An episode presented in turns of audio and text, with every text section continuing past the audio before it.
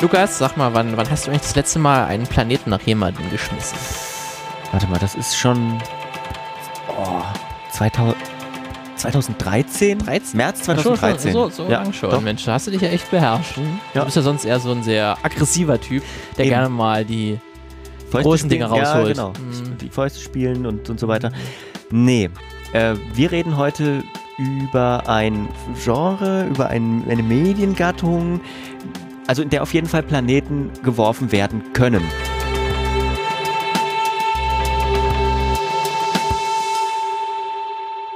Wir sprechen über Animes. Genau. Da ähm, ist ja Übertreibung oft ein Stilmittel, aber ich glaube, wir können davon ausgehen, dass die meisten von euch, die zuhören, wissen, was Animes sind. Also Animationsserien aus Japan kann man, glaube ich, erstmal, ohne das zu, zu sehr einzugrenzen, sagen. Martin, wann hast du deinen ersten Anime geschaut? Das ist, glaube ich, die ganz langweiligste Antwort, die ich ungefähr, die man so zwischen 18 und 30 wahrscheinlich, ist das so die Altersgruppe sagen kann, war natürlich die RTL 2 Zeit. Ähm, wenn man von der Schule so um 15 Uhr, 14, 15 Uhr zu, äh, nach Hause gekommen ist, einen Fernseher angemacht, RTL 2 und dann liefen da die vier, fünf Serien da durch. Ähm, sowas wie One Piece, äh, De Detective Conan, Pokémon, Pokémon, Digimon, Dragon Jenny Ball, Kamikaze, Diebin, oh. Sailor Moon. Sailor Moon. Das sind so die, die großen, großen Klassiker.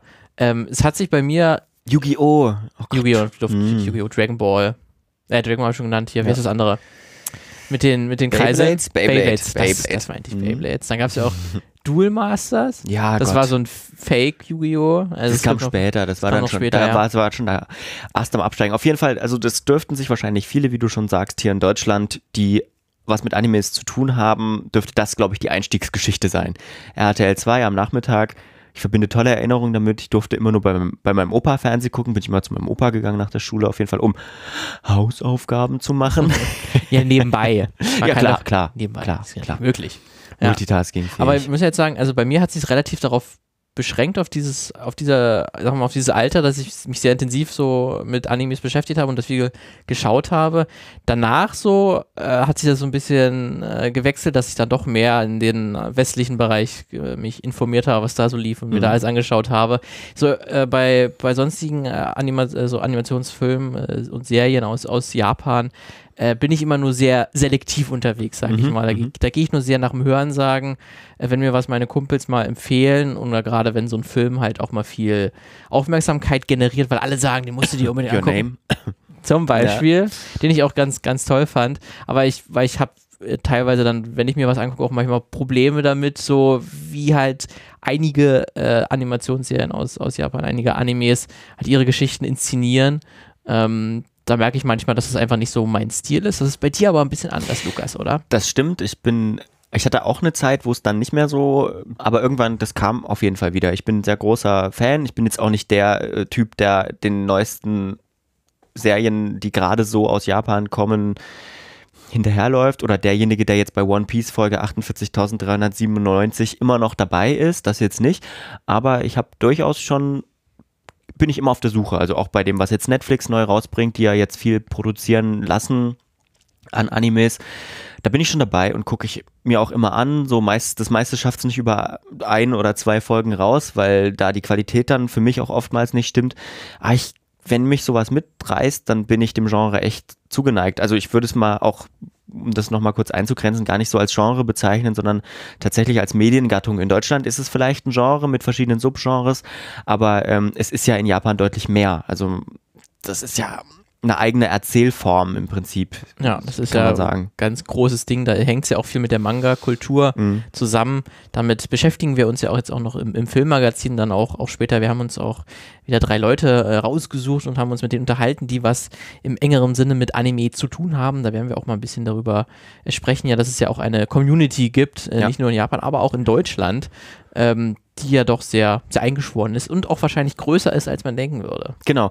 Sieht man jedes Jahr bei der Leipziger Buchmesse, bei der angeschlossenen äh, Comic-Con, ähm, Manga-Con, die dabei ist. Da gibt's echt große Fanbase, beziehungsweise hat sich das in den Messealltag so integriert, dass, dass die Grenzen fließen, würde ich fast sagen. Äh, Deutschland ist auch auf jeden Fall marktrelevant für, für Japan. Das haben wir auch im Filmmagazin erfahren. Später im Interview dann mit Christian Gebhardt von Anime on Demand erfahren wir dazu noch mehr, warum der DVD-Markt gerade in Deutschland noch ganz schön groß ist. Und auch bei dir im Interview erfährt man, dass äh, Animes marktrelevant sind hier bei uns. ja, dann so ein bisschen aus der eher sag ich mal, Kritiker, Journalistensicht mhm. ähm, und so ein bisschen, äh, ich habe mich ja mit einem YouTuber unterhalten, der sich damit sozusagen schon sehr, schon ein bisschen länger damit auseinandersetzt. Wir haben auch mal ein paar Zahlen in Erfahrung gebracht bei Pro7 Max, das ist ja so ein ja, Derivatsender, so ein Spe Special Interest Sender von Pro7, der aber auch jetzt wieder Animes sendet, nachdem es ja lange Zeit über im deutschen Free TV wenig gab, haben jetzt auch neue Detektiv Conan Folgen synchronisiert sogar, hat so eine Anime-Nacht abends irgendwie so 150.000 bis 200.000, äh, 210.000 Zuschauerinnen und Zuschauer. Genau, das ist mal so, so eine Zahl, die vielleicht so ein bisschen zeigt, ähm, dass das gar nicht so klein ist, wie man denken würde und das ist wirklich auch noch im linearen Fernsehen, ja. Mhm. Man sagt, das guckt sich ja heute die, jung, die jungen Leute ja gar nicht mehr an, aber das, das stimmt so gar und, nicht. Und man muss dazu sagen, Anime hat ein relativ junges Publikum. Ja. Und es gibt ja auch schon ähm, Animes ja auch ganz schön lange, auch jetzt auch schon in Deutschland. Also es ist ja auch nicht ein Phänomen, was erst in den letzten mhm. fünf bis zehn Jahren entstanden ist. Ähm, das hat ja damals schon dann bei der AD dann äh, angefangen. Mit ersten 70, Versuchen auf jeden Fall. 60er, 70er genau. ähm, kamen dann schon so die, die ersten Serien durch. Und dann gab es die großen Co-Produktionen, ja. die viele wahrscheinlich gar nicht dem, dem, naja, zumindest der japanischen Animationskultur zurechnen würden. Zum Beispiel Heidi, Vicky, ja. Nils Holgersson genau, Biene Maya, ähm, waren deutsch-japanische beziehungsweise deutsch-japanisch österreichische Co-Produktionen ja. so.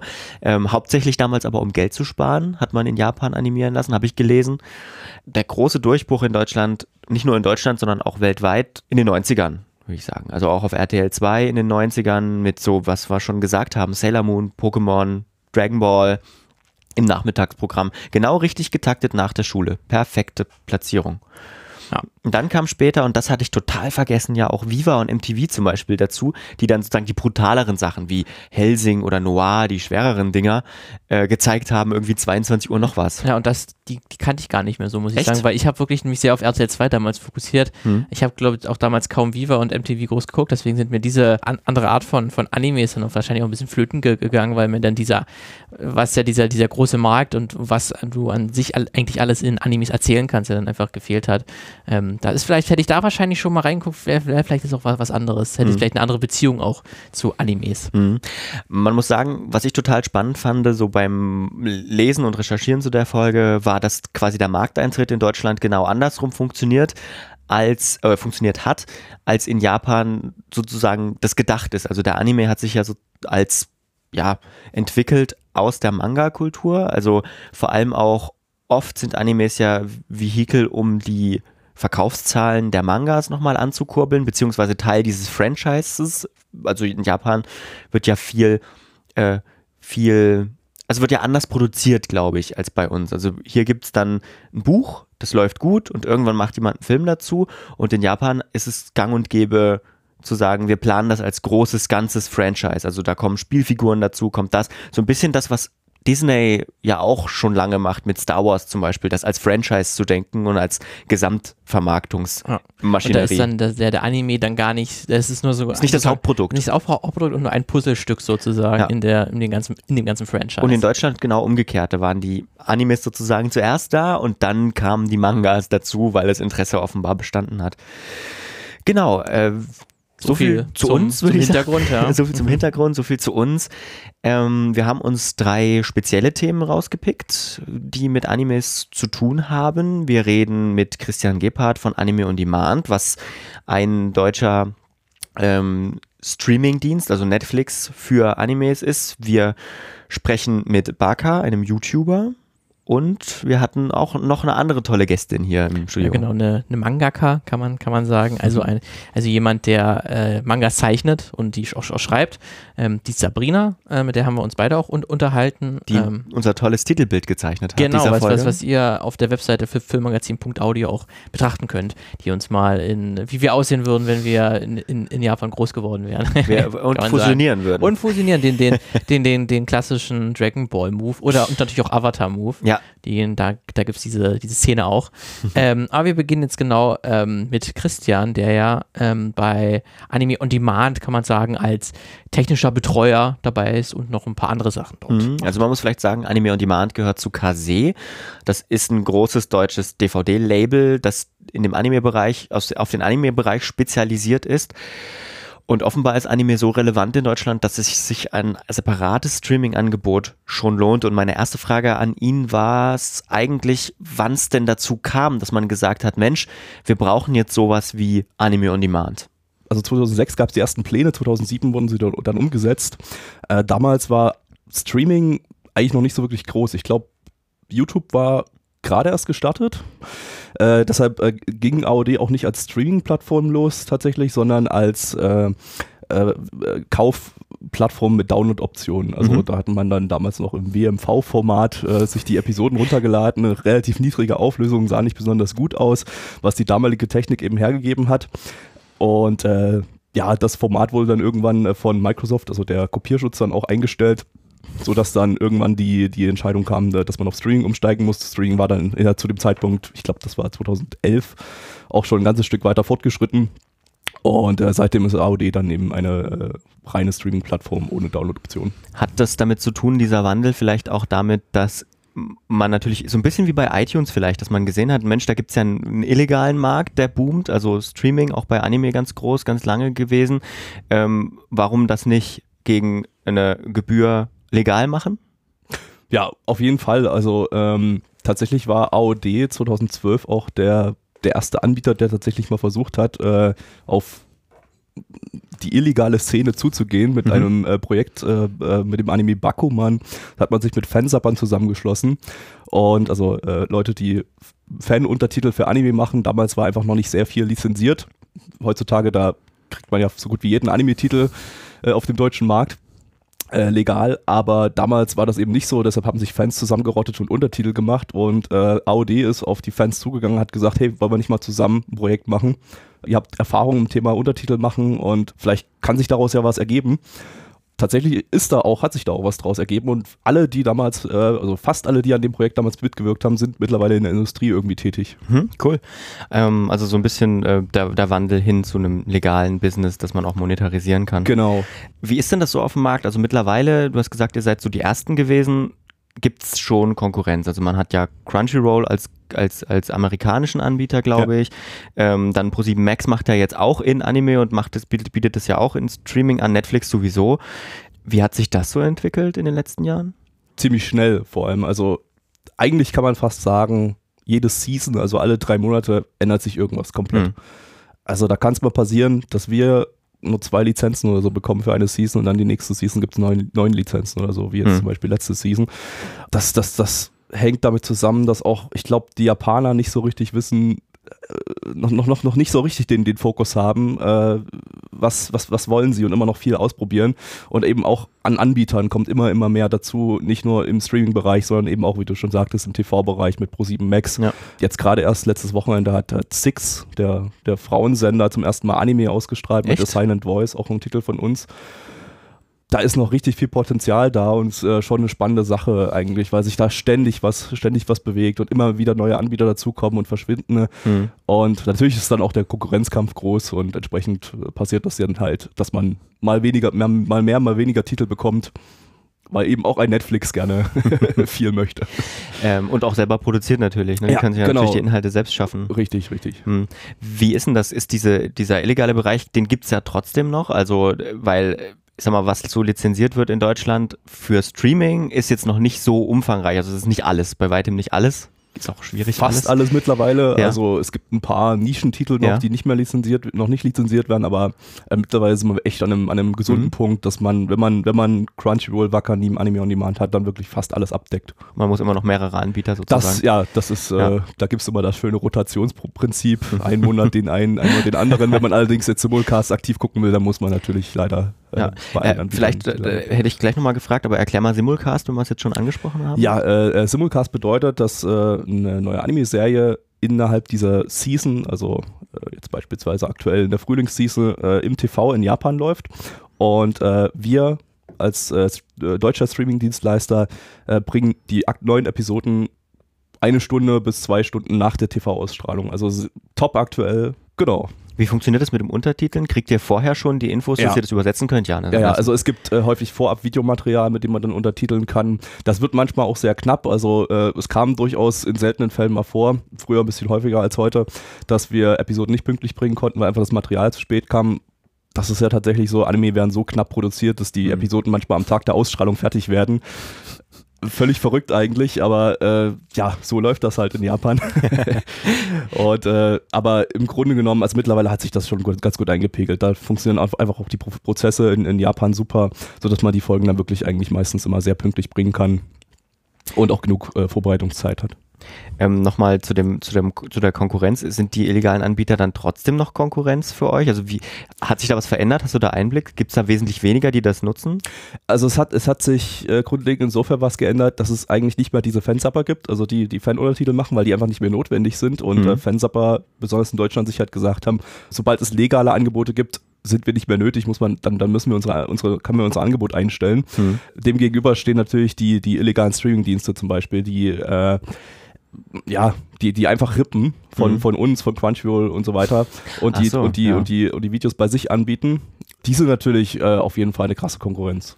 Sie, sie machen ja nichts weiter als zu rippen. Das ist für die ein Klick, dann Mhm. laden sie es hoch. Sie haben keine Arbeit dran, wir, die die Fehlerarbeit dran haben, richtig viel Geld in die Hand nehmen müssen für die Ja. Lizenzen, für die, für die Produktion, für die Produktion. Wir, wir leiten darunter. Aber es ist leider, es ist leider so ein, so, ein, so ein Ding, das hat sich verselbstständigt. Da kann man eigentlich nicht mehr machen, als einen gutes, guten Service zu bieten. Ja. Man kann es dann auch nicht mehr rechtfertigen. Also ich, ich habe immer den Eindruck gehabt, man konnte früher rechtfertigen, ja, es gibt kein Angebot. Man hat dieses Angebot quasi auf dem deutschen Markt nicht und damit wir diese japanischen Serien, die wir so, so lieben, sehen können, muss die sich jemand aus Japan holen, die dann übersetzen und so weiter. Aber wenn die natürlich von euch klauen, dann ist das Argument ja komplett hinfällig. Ja, mittlerweile, mittlerweile schon, ja. Vielleicht äh, lass uns noch mal kurz über die Lizenzen sprechen. Also wie läuft so eine Lizenzierung ab? Wie kann ich mir das vorstellen? Also mittlerweile, äh, wir als langjähriger Anbieter, äh, Afrovision oder beziehungsweise früher Anime Virtual gibt es ja schon seit den 90ern. Mhm. Äh, wir haben natürlich die ganzen Connections nach Japan zu allen möglichen Firmen. Also da, da läuft es mittlerweile ganz unkompliziert ab. Es kommt ein Angebot rein, diese die Titel äh, sind, äh, stehen zur Verfügung und dann gibt man halt seine Gebote ab. Äh, gelegentlich, es gibt auch mal neue Lizenzgeber, äh, fährt man dann auch mal nach Japan, zweimal im Jahr. Mhm. Äh, da gibt es die große Anime Japan Messe, die, äh, ja, das ist primär eine Industriemesse, da können zwar auch Besucher so drauf, aber in der Regel ist es für Fachbesucher. Und da unterhält man sich halt mit Lizenzgebern auch mal persönlich, bespricht den Markt und äh, bespricht auch mal neue, neue Titel, neue interessante Titel äh, persönlich und äh, ja, ja, im Prinzip anschließend wird, ein- wird ein Gebot abgegeben und da muss man halt schauen, wird man überboten oder nicht. und dann bietet man weiter, bis man den Titel eben bekommt oder nicht. Wie unterscheiden sich die, äh, diese, diese, die Lizenzen preislich? Also es gibt ja schon Animes, ich nehme jetzt mal, zum Beispiel, ich glaube, One Piece ist wahrscheinlich ein teurerer Anime, den Ja. zu lizenzieren, weil der natürlich, da gieren viele Leute danach, glaube ich. Und es gibt dann ja auch so B-Titel. Oder auch C-Titel. Aber mittlerweile tatsächlich äh, gibt es auch die C-Titel nicht mehr günstig, einfach Okay. weil so ein krasser Konkurrenzdruck ist. Äh, sind, sind die Lizenzpreise mittlerweile wirklich schon saftig in, Hm. in jeder Richtung. Also selbst wenn man wirklich Titel hat, die am Ende gar nicht laufen, kann man vorher manchmal gar nicht wissen, wenn man, wenn man Simulcast einkauft, dann die Titel, die Serien, die sind ja nie gelaufen vorher. Ja. Das heißt, man muss erstmal, man muss erstmal kaufen und dann schauen, ob es läuft. Oder vorher abschätzen, ob es laufen wird. Wenn es dann totalen Flop gibt, dann hat man dann halt das Geld in den Hm. Sand gesetzt. Unternehmerisches Risiko. Ja, das ist, das ist halt hier in der Branche dann wirklich richtig groß. Hattet ihr das auch schon mal umgekehrt? Also, dass ihr einen Titel ganz günstig eingekauft habt und der dann durch die Decke in Deutschland gegangen ist? oh, auf jeden Fall, ja, klar. Also es gab auf jeden Fall Titel, da hat man, hat man jetzt nicht abgeschätzt, dass die, dass Hm. die, dass die gut laufen werden und dann. dann Hast du einen im Kopf? Uff, ich glaube jetzt spontan nicht. ich habe auch leider nicht so die DVD- und äh, Blu-ray-Verkaufszahlen im Kopf, Mhm. äh, sondern nur so die, die Streaming-Zahlen eben, äh, aber Wie ist da so die Gewichtung? Also schauen die Leute eher im Stream oder ähm, kaufen die sich eher Blu-ray und DVD oder verändert sich da gerade was? Mm, Also, wir haben noch nicht das Gefühl, dass die Leute abwandern Mhm. vom DVD und Blu-ray zum Streaming, sondern dass sich das eher, äh, dass, dass das beides wächst. Noch. Es kommen immer mehr neue Mhm. Anime-Fans dazu, die kaufen DVDs und Blu-rays und es kommen immer noch neue Anime-Fans dazu, die, die, die, die streamen. Ja, damit hat man einfach eigentlich insgesamt aktuell noch einen gesunden Wachstum. Ob das dauerhaft so weiterlaufen wird, das, das muss man erstmal schauen. Ähm, aber letztendlich, ja, wer, wer Blu-rays kauft, ist ein bisschen ein anderer Kunde, als wer, Mhm. wer streamen will. Wer Blu-Rays kauft zum Beispiel, der will, der will diese physische Packung, diese Ja. schicke Packung bei sich im Regal stellen. Der hat auch diesen Sammlertrieb, also Ja. jede, jeden Monat eine, eine Volume kaufen und sich die in den, in den, in den Schrank stellen. Äh, während man beim Streaming halt einfach bloß den, den, die Serie schauen will. Da hat man auch keine Extras und so weiter, da guckt Mhm. man halt die Serie und das ist es. Ja, also so der, der Typ bin ich eher. Also ich habe mich ja schon als Kunde geoutet quasi in der Anfragemail. ähm, hattet ihr denn auch schon mal Probleme mit der Lizenzierung irgendwie? Also ich, die Frage hat einen Hintergrund, ich weiß das ja schon, dass es letztens irgendwie Probleme mit Attack on Titan gab. Ja. Das kam, weil irgendwie vorher was geleakt wurde von irgendjemandem. Ne? Richtig, äh, das war in einer Woche, hat ein äh, arabischsprachiger äh, Streaming-Dienstleister hat äh, eine Folge zu früh veröffentlicht und äh, das eine Woche später ist es bei einem spanischen Streaming-Dienstleister ebenfalls passiert, dass Oh. eine Folge zu früh veröffentlicht wurde. Beziehungsweise, ich weiß nicht mehr so genau, ich glaube, in einem Fall war es eine Folge zu früh veröffentlicht, in dem anderen Fall war es tatsächlich ein Hack. Hm. Äh, sprich, da sind Leute in das System eingedrungen, haben die Folge äh, verfrüht geleakt quasi und dann eben online auf Torrent-Portale gestellt. Hm. Und äh, das hat dem Lizenzgeber verständlicherweise nicht so Ja. gut gefallen. Da gab es dann sehr viel hin und her. Also das war auch für uns nicht, nicht, äh, nicht schön. Äh, erst dieses, ja, wir können den Simulcast, der ja eigentlich äh, beim Fall von, Attack on Titan zwei Stunden nach der äh, japanischen Erstausstrahlung äh, kam, der darf erst drei Tage später am Mittwoch statt am Mhm. Sonntag veröffentlicht werden. Da wurde dann später zurückgeroutet, dann durften wir es am äh, Montag veröffentlichen, dann äh, nochmal zurückgeroutet, dann durften wir es am Sonntag dann veröffentlichen und Mhm. letztendlich jetzt äh, können wir wieder pünktlich damit rausgehen. Es betrifft nur noch den arabischen und den äh, spanischen Streaming-Dienstleister, die sind immer noch äh, Mittwoch auf Mittwoch. Ich, ich habe das, ich hab das nur, nur gemerkt, weil ich äh, hatte die letzte Info, die ich hatte, war quasi dann, kommt erst am Mittwoch und man muss dazu sagen, es war in dieser Folge ein fieser Cliffhanger am Ende. und das, Das war gerade wirklich eh absolut perfekte Ja, Stelle. ja, ja, wir haben es auch echt, also die, Reaktion, die Fanreaktionen, die waren äh, ziemlich krass. Also zum Glück jetzt nicht auf, äh, gegen uns, weil Ja, die Leute klar. haben schon verstanden, dass es, dass es, äh, dass wir nicht dran schuld waren. Und äh, aber ich, äh, die Leute waren dann auch sehr happy, dass wir es jetzt mittlerweile wieder pünktlich bringen können. Äh, tatsächlich auch sogar als erster Anbieter. das war aber viel Arbeit. ja, ja, das, das, glaube ich. Aber ist ja alles gut gegangen. Inwiefern ist denn das auch ein Druck, irgendwie immer an neue, äh, also immer an neue Angebote ranzubekommen, weil die Abonnentinnen und Abonnenten, sag mal, wenn ihr euch über, ihr definiert euch auf der einen Seite über den Service und auf der anderen Seite auch über eine gewisse Geschwindigkeit, würde ich mal sagen. Äh, wie groß ist da der Druck? Das kommt auch so ein bisschen auf den Titel an. Bei sowas wie Attack on Titan oder One Punch Man, äh, unsere aktuellen Top-Titel, Hm. ich glaube, da würden uns die Fans uns nicht verzeihen, wenn, wenn's, wenn's, wenn wir was verspätet bringen, es liegt wirklich an uns. Hm. Also wenn, wenn, wenn, wir die, häufig kann man ja sagen, das Material kam zu spät oder so, aber wenn wir dann wirklich mal irgendwie Mist bauen und es äh, auf, auf, aufgrund unserer Fehler nicht pünktlich kommt, dann, dann, dann gibt's, dann gibt's den, den äh, bekannten Shitstorm wahrscheinlich. ähm, bei eher unbekannten Titeln, ja, dann, ich meine, dann, da, da kräht dann erstmal kein Hahn danach, vielleicht erst so zwei, drei Tage später, wenn es da wirklich mal nicht, nicht klappt. Also auch wenn es dann, äh, es kam auch schon vor, dass wir wirklich den Titel äh, zu spät veröffentlichen konnten, weil das Material einfach zu spät kam, aber dann hat noch gar keiner danach gefragt, weil es einfach Mhm. so ein kleiner, unwichtiger Titel war. Wie ist das so? Äh, ja, habt ihr jetzt auch zum Beispiel veröffentlicht ab und zu mal äh, die älteren Folgen von Detektiv Conan und so weiter? Mhm. Wie wichtig sind solche äh, Klassiktitel, würde ich mal sagen? Es sind unterschiedliche Zielgruppen, würde ich sagen. Also äh, das sind halt so diese Klassiker-Fans, die gerne Conan, Inuyasha und so weiter schauen, während es dann noch die Simulcast-Zuschauer gibt, die, die wollen eben top aktuelle Serien sehen. Uns ist auf jeden Fall wichtig, auch diese Retro-Fans Fans, äh, anzusprechen. Ich hoffe, wir kriegen da auch, oder wir hoffen, wir kriegen da auch noch weitere äh, Titel, die aus dem alten RTL 2 TV-Programm bekannt Mhm. sind. Und äh, ja, also ich denke, da wird es noch ein paar spannende Entwicklungen geben. Wir haben vorhin schon ganz kurz über die äh, Untertitel gesprochen, die ja auch sozusagen aus so einer Fanszene kamen, die sich ja dann auch ein Stück weit professionalisiert haben mit euch, wenn ich das richtig verstanden habe auch. Mhm.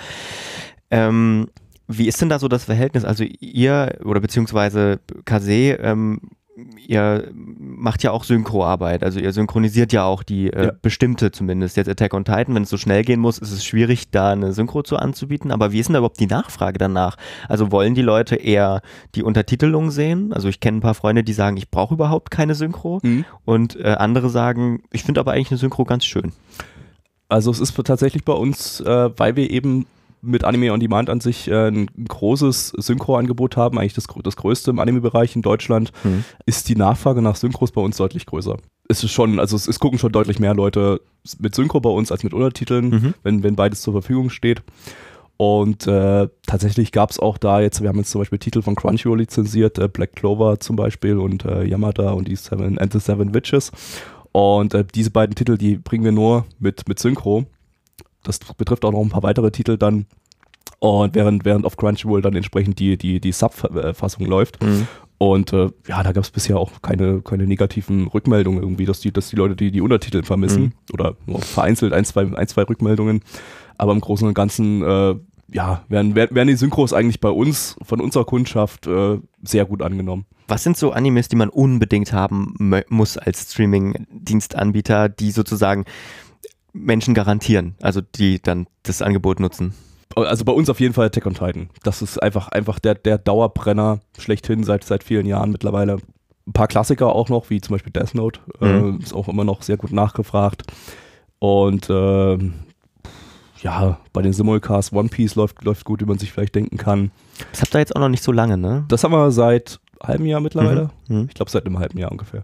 One Piece ist natürlich das Problem, da, da schauen immer noch viele illegal, weil die es halt gewohnt sind, dass die Folgen dann, dann mit Fan- Fan-Titeln rausgekommen Ja. sind, aber das bessert sich auch mittlerweile. Ja. Muss den Leuten vielleicht auch erstmal erzählen, dass es das Angebot auch legal gibt mittlerweile, ja. Ja, ja, auf jeden Fall. Also da, da ist noch viel Arbeit nötig. Ich habe noch zwei Fragen, die so ein bisschen in die Zukunft gehen. Einmal, was sind denn so große Titel, die dieses Jahr vielleicht noch kommen, auf die man sich schon mal freuen kann? Diesen Monat veröffentlichen wir noch die dritte Staffel von Food Wars. Die, Oh, da, äh, oh das muss ich mir gleich mal einschreiben. in meinen Genau. Kalender. Was haben wir noch? Was haben wir noch? Wir haben, wir haben ja letztens 27 äh, Titel von Crunchyroll lizenziert, wie ich gerade schon erwähnt hatte. Also Mhm. da ist richtig, da sind auch richtig viele Kracher dabei, die alle noch dieses Jahr wahrscheinlich kommen oder äh, Anfang nächsten Jahres. Also da kann man noch gespannt sein. Und die zweite Frage in die Zukunft, was meinst du, wie entwickelt sich so die Branche? Wo geht's hin, in welche Richtung? Schwer zu sagen. Also aktuell, wenn wir jetzt mal, wenn wir jetzt mal über den Anime-Fokus hinausschauen, äh, sieht es aktuell erst äh, danach aus, als würde sich der Streaming-Markt noch weiter zersplittern. Also jetzt Mhm. kommt zum Beispiel Disney, kommt ein eigener Streaming-Dienstleister dazu und äh, es kommen auch immer mehr kleinere Streaming-Dienstleister dazu, die sich eher so auf Spezialangebote, so auf Nischenangebote äh, äh, äh, konzentrieren, was ja Anime on Demand auch ist. Also das ist ja auch ein, ja, im Prinzip Anime ist eben eine Nische, immer Mhm. noch, auch wenn es auch wenn's mehr wird. Und ja, also ich denke mal im Anime-Bereich kommen nicht mehr Anbieter dazu. Da, da hat sich das jetzt relativ eingepegelt, aber so genau kann man es nicht sagen. Also es ist einfach, es ist einfach ein Markt, der nicht, nicht, nicht, nicht, nicht wirklich vorher, vorhersehbar ist. Da, da ändert sich einfach so viel. Super. Äh, vielen Dank, Christian. Ja, bitte. Wir haben ja schon jetzt im, in unserem Vorgespräch gehört, dass es ja in Deu dass Animes in Deutschland ja schon sehr, sehr lange Teil der eine oder Teil einer Fankultur ist, ähm, die ja auch schon seit sehr viel, vielen Jahren äh, unterwegs ist. Und da haben sich natürlich dann auch gewisse journalistische Angebote entwickelt, ähm, die dann darüber informieren, was sind denn die neuesten Anime-Produktionen, neue, die neuesten Serien, Filme, was sind die neuesten Mangas, die jetzt rauskommen und die dann äh, zu Animes gemacht werden. Ähm, und da habe ich mich mit einem YouTuber, der heißt Barker, Barker Critic heißt der YouTube-Kanal. Ähm, den gibt es auch schon seit ein paar Jährchen. Ähm, der ist auch Teil eines YouTube-Netzwerks, kann man sagen, so eines kleinen Mini-Netzwerks. Unlimited Ammo heißt das. Ähm, dort treffen sich verschiedene YouTuber, kommen da zusammen und äh, produzieren gemeinsam mal ein Video oder machen auch viele Podcasts zu, zu, zusammen. Und ich habe mich aber mit Barker mal einzeln unterhalten, über speziell über Animes, weil dort kennt er sich wirklich sehr, sehr gut aus, muss man sagen. Ist da auch schon ein großer Experte, der auch schon viel Wissen hat darüber, ähm, über die Anfangsjahre sozusagen. Und meine erste Frage war dann auch, wie war denn überhaupt sein erster Kontakt mit Animes? Wie hat denn das, das ausgesehen? Wann ist er das erste Mal mit Animes in Berührung gekommen? Das erste Mal Anime habe ich tatsächlich bewusst konsumiert, als ich halt relativ jung war, noch im Grundschulalter. Da ist es mir natürlich aufgefallen, dass die Figuren in den verschiedenen Anime-Serien und Anime-Filmen irgendwie ausländisch klingenden Namen hatten. Also es war mir schon bewusst, dass das nicht vergleichbar war mit irgendwie amerikanischen Cartoons und so. Und je älter man wurde, auch schon so Richtung Ende Grundschulzeit, Anfang äh, neue Schulform und so, man auch wirklich ein Gespür dafür bekommen, was Anime ist, was nicht mehr Anime ist, also was eher so westliche Cartoons sind und so weiter. Und da muss ich sagen, dass ich schon seit, ja doch, seitdem ich sechs, sieben Jahre alt bin, auf jeden Fall bewusst Anime auch konsumiert habe. Okay, und wann ist dann daraus so eine richtige Leidenschaft geworden, dass du auch gesagt hast, du möchtest einen YouTube-Kanal gründen, der sich damit dann noch richtig intensiv beschäftigt? Da liegen auf jeden Fall sehr viele Jahre dazwischen. Also wirklich, dass ich irgendwann noch gesagt habe, dass ich Anime-Produktionen eher präferiere, verglichen mit westlichen Produktionen. Das war schon so ein bisschen diese frühe Teenager-Zeit, weißt du, wenn man das erste Mal Anime mit Untertiteln entdeckt und das erste Mal Anime auf Japanisch konsumiert und das ist sowieso alles cooler als im Dub. Also das war schon so frühe, frühe 13, 14, 15 Jahre. Das mit dem Anime-Kanal kam tatsächlich sehr viel später. Das war irgendwann Mitte Mitte im Studium, wo ich mir gesagt habe, ey, im englischsprachigen Bereich gibt es so viele YouTuber, die über ja doch schon interessante Themen und interessante Serien äh, schwadronieren, aber sowas gibt's fast gar nicht im deutschsprachigen Bereich und wenn es das gibt, ist die Qualität meistens nicht so hoch wie im englischsprachigen Bereich und dann dachte ich, da willst du mal die Ausnahme sein und habe dann auch erstmal ein paar Themen angefangen, von denen ich dachte, dass sie ein bisschen Aufmerksamkeit generieren könnten, zum Beispiel eher Anime genommen, die in Deutschland sehr populär sind. Ja, und eins davon wurde sogar ein viraler Hit mit äh, Captain Tsubasa vs. Kickers, wo ich da einen analytischen Vergleich angestellt habe. Ja, das habe ich ja gesehen, das war das zweite Video, was du gemacht hast und das hat dann gleich so, so eingeschlagen, kann man sagen. Ist denn das überhaupt, äh, wenn ich mich immer dann auch so, äh, also ich bin jetzt nicht ganz so der große Anime-Fan, aber wenn, wenn ich dann auch so Leute, die darüber reden, sehe, dann, dann, dann denke ich mir manchmal, dass man eigentlich Anime gar nicht so unbedingt als Genre bezeichnen sollte. Das ist eigentlich nur ein Medium. Äh, oder oder es, das ist ja mehr wie ein Medium, weil das ist ja bietet ja so viele Möglichkeiten darüber Geschichten zu erzählen. Und ich habe so das Gefühl, dass dann viele Leute das mehr so als Genre verstehen ähm, und dass dann wirklich so von der RTL 2 Zeit noch viel übrig ist und man darüber dann wirklich Vorstellungen hat, wie ein Anime sein muss. Dabei ist ja Anime sehr, sehr viel größer als das. Es ist halt exakt das. Also, wenn man böse sein würde, könnte man schon sagen, das ist so ein bisschen die Casual-Ansicht, dass alle Anime irgendwie gleich wären und ähm, auch gleich erzählt sind und so. Und je älter du bist und kein Anime-Fan bist, desto eher wirst du natürlich realisieren, dass man in seiner Vergangenheit sehr viel Anime aus demselben Genre tatsächlich gesehen hat. Meistens entweder diese Action-Richtung Richtung oder diese Magical Girl Richtung wie Sailor Moon und so weiter. Und dass man dann halt aber auch irgendwann mit dem Alter und mit der Erfahrung, und das geht schon recht früh heutzutage bei Teenies los, dass sie das differenzieren können, dass Anime halt exakt wie du es gesagt hast, einfach nur ein äh, Medium ist, das genauso viele Genre hat wie andere Medien der Literatur, sei es Filme, sei es Fernsehen, sei es Videospiele. Also da würde man ja auch nicht wirklich sagen, dass das einzelne Genre sind. Aber es ist ja jetzt trotzdem, obwohl es jetzt schon so, so viele Jahre jetzt eigentlich auch im deutschsprachigen Bereich schon, schon Animes gibt, ist es ja trotzdem schwierig für Leute hierzulande wirklich an die neuesten äh, Animes ranzukommen, Serien, Serien oder Filme, dass es da wirklich legale mhm. Angebote gibt.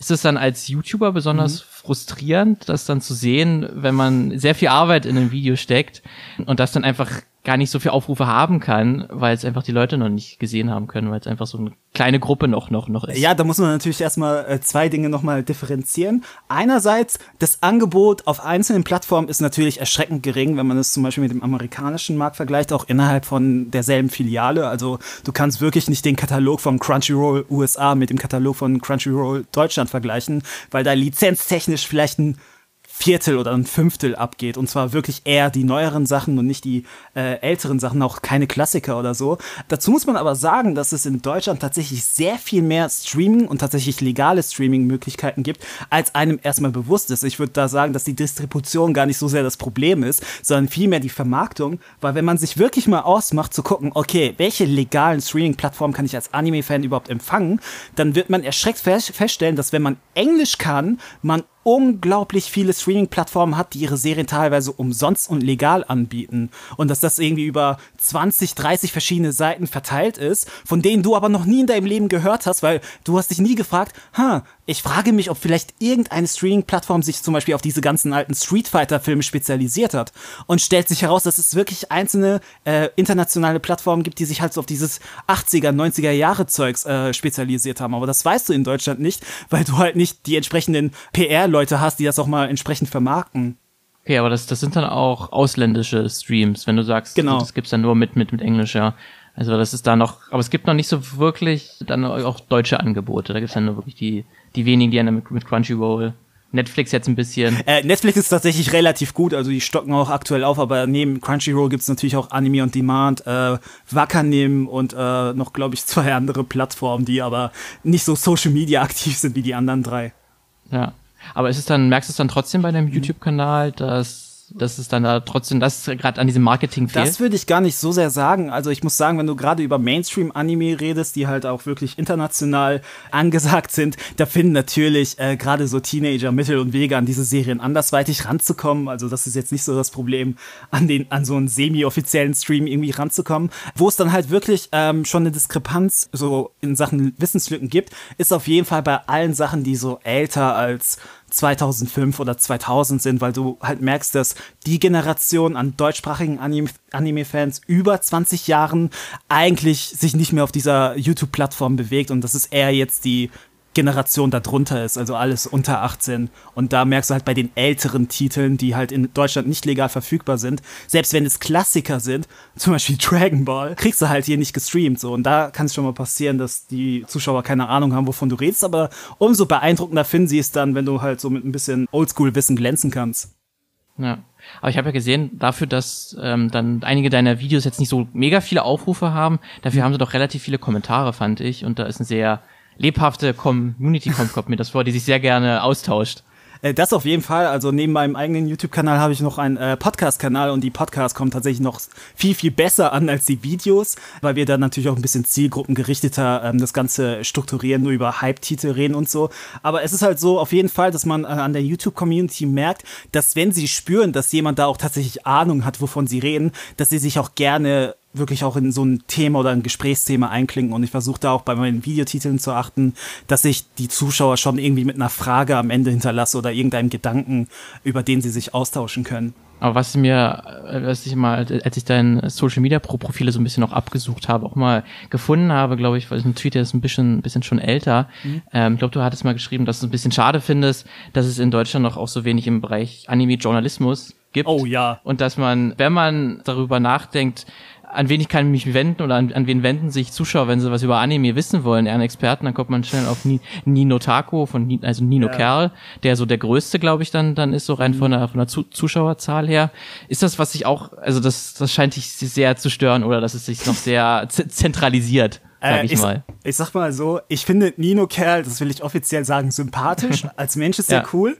Und äh, ich kenne viele Leute auch, die mit ihm zusammenarbeiten also, ne, von meiner Seite gibt es da keinen Hate oder so. Was mich aber natürlich tatsächlich stört und weil ich da natürlich ein großes Eigeninteresse habe, ist, dass du Anime-Journalismus, der wirklich legitim betrieben werden kann im internationalen Bereich, hast du auch tatsächlich wissenschaftliche Literatur zu diesem ganzen Medium, dass es sowas halt in Deutschland in der Form nicht gibt, obwohl es in der Zielgruppe zum Beispiel zwischen Anime und Videospielen thematisch gar nicht so große Differenzen gibt und dass wir halt in Deutschland so ein Land sind, wo es selbstverständlich ist, natürlich gibt es professionelle Videospieljournalisten, wir sind Deutschland, natürlich haben wir sowas und Videospiele sind ernst zu nehmen, aber so ein Medium wie Anime, was sogar noch viel, viel älter ist, wird hier teilweise noch stiefmütterlich behandelt und man tut dann halt so, als gäbe es nur dieses eine Monopol in Form von äh, Nino Kerl, der der einzige wäre, der da tatsächlich eine Instanz oder äh, schon mehr ist. Und das müsste halt nicht sein, weil ich sehe eigentlich keinen Grund, warum Deutschland da im Vergleich zu anderen Ländern, auch teilweise im Vergleich zu anderen Ländern in Europa, so rückständig ist. Ja, das ist ja dann besonders auch, wenn man so dann über Animes spricht, dass einem mhm. so ein mhm. bisschen auch so, dass die, die, die, die Werkzeuge vielleicht dann fehlen, weil es so wie man über Anime reden kann, weil einem so ein bisschen auch der kulturelle Background mhm. dann vielleicht fehlt, weil ich merke das so bei meinen Kumpels manchmal, ähm, die haben so eine mega ausgef oder eine sehr gut begründbare Meinung zu westlichen Filmen, ja. ähm, weil sie da mehr natürlich drinstecken und bei östlichen Filmen oder jetzt dann dann japanische Filme, wenn es um Anime geht, dann dann höre ich meistens nur, oh wie krass der ist, wie krass der sich da aufs Maul gehauen haben oder so wie krass das aussieht ja. und da denke ich mir, weil manchmal so da fehlt dann vielleicht so ein bisschen dann auch so vielleicht dann so eine Stelle, die es dann geben könnte, die da vielleicht dann dir wirklich Informationen liefert, dass du so ein Anime auch anders beurteilen und kritisieren kannst. Ja, ja, ähm, ich habe zum Beispiel äh, auf meinem Podcast-Kanal Unlimited Ammo zusammen mit einem äh, YouTuber-Kollegen Martin von Aubanan ein Format gestartet, das hieß äh, Teach Me Senpai, wo ich ihm als Experte quasi Anime empfehle, als jemanden, der gar keine Ahnung von diesem ganzen Medium hat. Und der war dann halt auch total überrascht, was für vielfältige Anime es tatsächlich geben kann. Ich habe da auch geachtet, dass ich ihm Anime aus verschiedenen Genres nahe bringe. Zum Beispiel war es mir bei der zweiten Episode sehr wichtig, dass ich ihm eine Serie nahelege, die sehr realistisch, sehr geerdet ist und sehr viel ja Reflexion innerhalb eines jungen 20-jährigen Lebens so beinhaltet.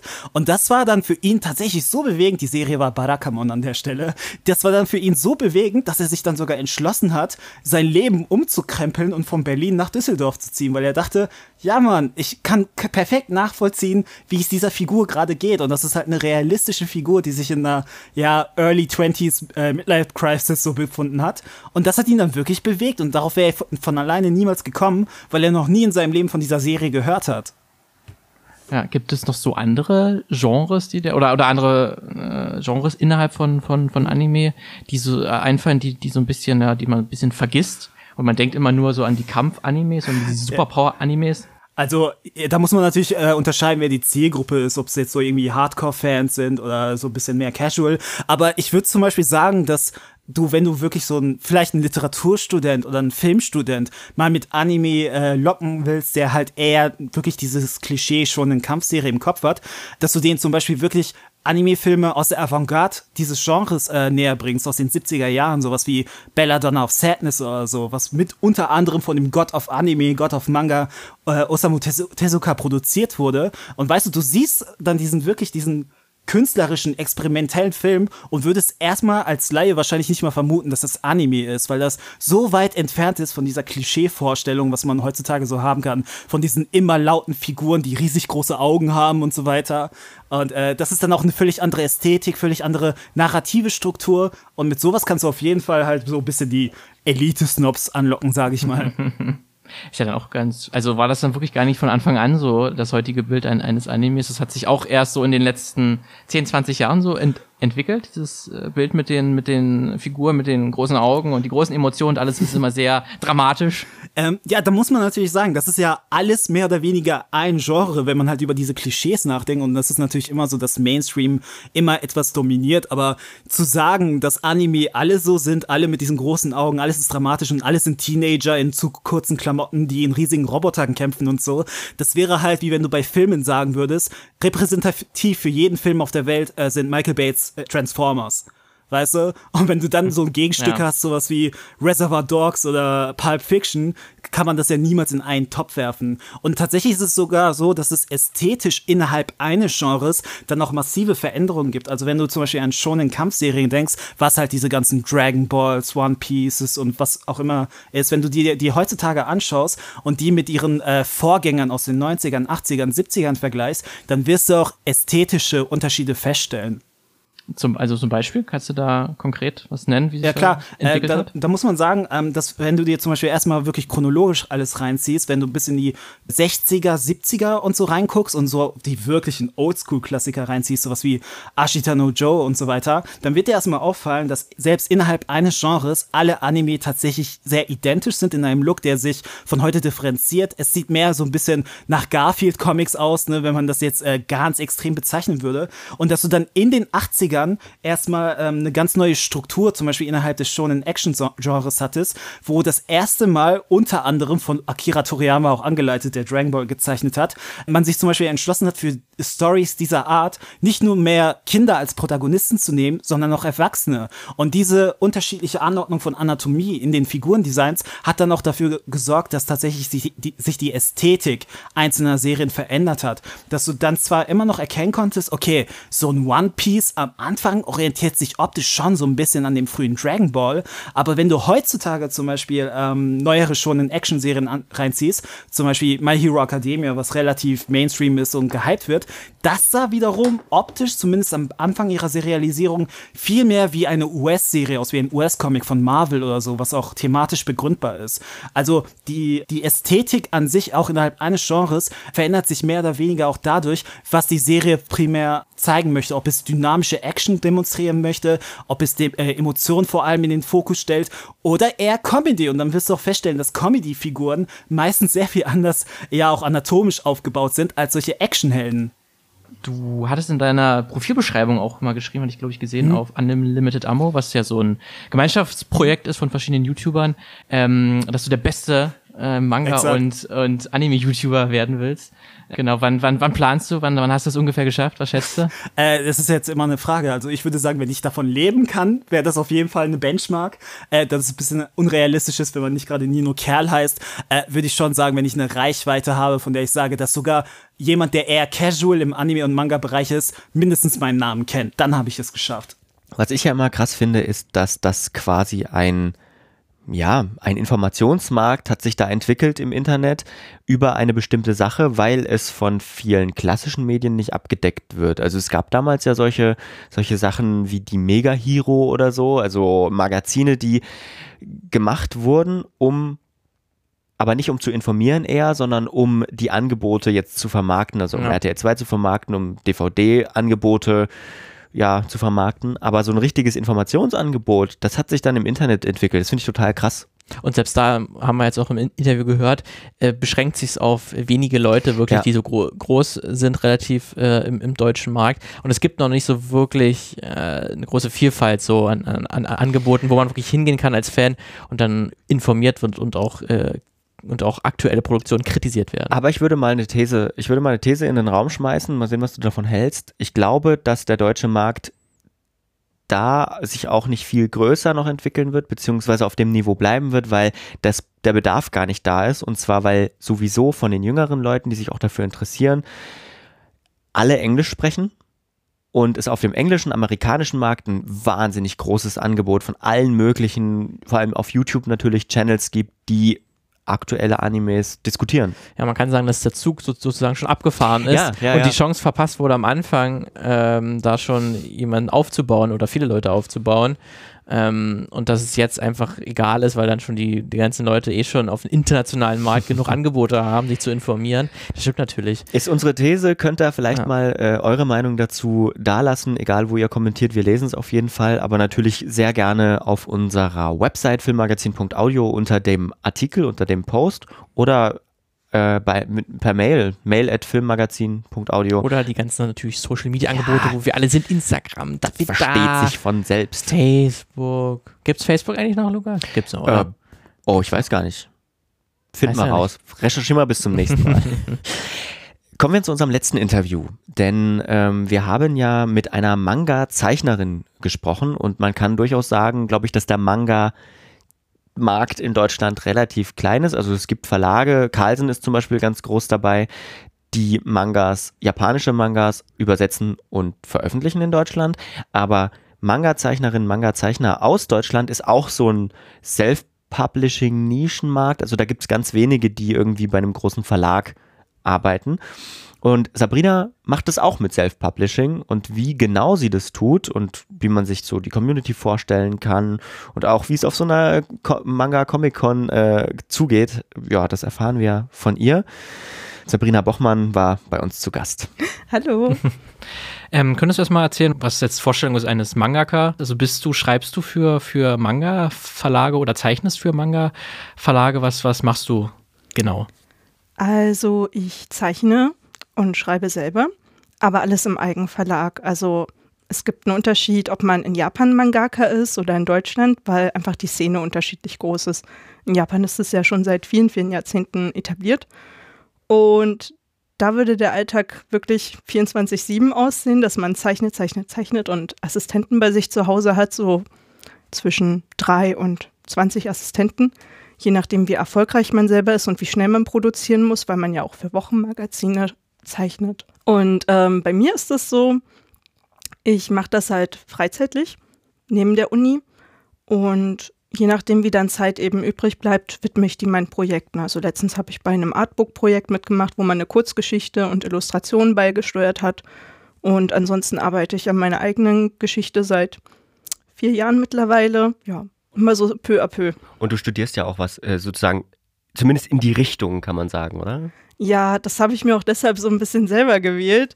Ähm, vorher hatte ich ja Kunstpädagogik gemacht für Gymnasien und ähm, vor zwei Jahren habe ich dann entschieden, äh, auf Grafikdesign umzusetteln, weil ich da viel mehr vom Business auch mitbekomme und es realistisch ist, auch ähm, richtige Designaufträge zu machen und auch um meine eigenen Manga-Produkte dann später professionell aufzuziehen. Vielleicht bevor wir so über diese, auch über den Unterschied äh, zwischen, zwischen der deutschen Manga-Kultur und der japanischen sprechen, äh, was du schon angerissen hast, vielleicht, wo kam denn bei dir so die Grundfaszination her? Hm. Ähm, das ging los, als mein Bruder im Fernsehen damals Sailor Moon angeschaut hat. Also die klassische RTL 2-Vergangenheit quasi. Ja, es gab ja auch nichts anderes. Es war ja wirklich so der erste Hit und das hat bei mir und meinem Bruder eingeschlagen wie eine Bombe. Wir haben zusammen die Magazine gesammelt. Ich habe dann die Bücher gekauft, mein Bruder die CDs und so und das war ja das allererste, was mit diesen großen Augen zu sehen war, mit diesem exotischen Stil nenne ich es jetzt mal, weil vorher kannten wir natürlich die Digidarks und die Abrafaxe und Mickey Mouse, aber das war einfach was völlig anderes, zumal halt eine Frau, die halt auch ein Mensch war zufälligerweise und nicht ein Tier oder so, im Mittelpunkt stand und ihre ganzen Freundinnen haben zusammen gekämpft, also ja, da wurden meine Augen auch ganz groß. Und wie ging das dann, dann, dann weiter? Hast, hast du dich dann da richtig reingelesen in die Kultursache und ein bisschen da zu verstehen, was steckt denn dahinter? Warum ist denn das so exotisch? Mm, na, mittlerweile habe ich mich da schon ein bisschen reingelesen, gerade weil ich auch diese Workshops gebe und gern ein bisschen Input dazu gebe, wie sich das überhaupt entwickelt hat mit diesem Augenstil. Ähm, es ist tatsächlich so, dass äh, in Japan die äh, Ästhetik ist ja nun mal eine andere. Und die haben sich sehr an unserem westlichen Bild orientiert. Das war dann ideal geworden. Und da die Augen auch der Spiegel zur Seele sind, wurden dann in den Zeichnungen einfach gerade je nach Zielgruppe auch, ne, wenn du dann eine Mädchenserie rausbringst, Zielgruppe Mädchen, Klimperaugen, das hat sich dann einfach so entwickelt. Und ähm, mittlerweile gibt es aber auch ganz viele andere Stile. Aber damit fing es an. Wie ging es dann weiter? Also wahrscheinlich äh, ist es dann nicht nur bei Sailor Moon geblieben, sondern da gab es ja dann noch ganz andere Sachen, Dragon Ball und was weiß ich. Ähm, wie äh, ist das sozusagen am Leben? Also ich kenne zum Beispiel viele, die haben früher gerne ähm, nachmittags auf RTL 2 äh, Animes geschaut und irgendwann ebbte das dann aber ab ähm, und schauen jetzt quasi, haben nichts mehr damit zu tun. Wie bist du dran geblieben, sag ich mal? Mm, durchs Zeichnen. Also als ich dann anfing, meine eigenen Geschichten zu zeichnen, hatte ich auch immer mehr Bock, ähm, auf RTL 2 nachmittags zu seppen und zu schauen. Ähm, Gerade weil ja dann auch verschiedene Serien kamen mit anderen Stilen.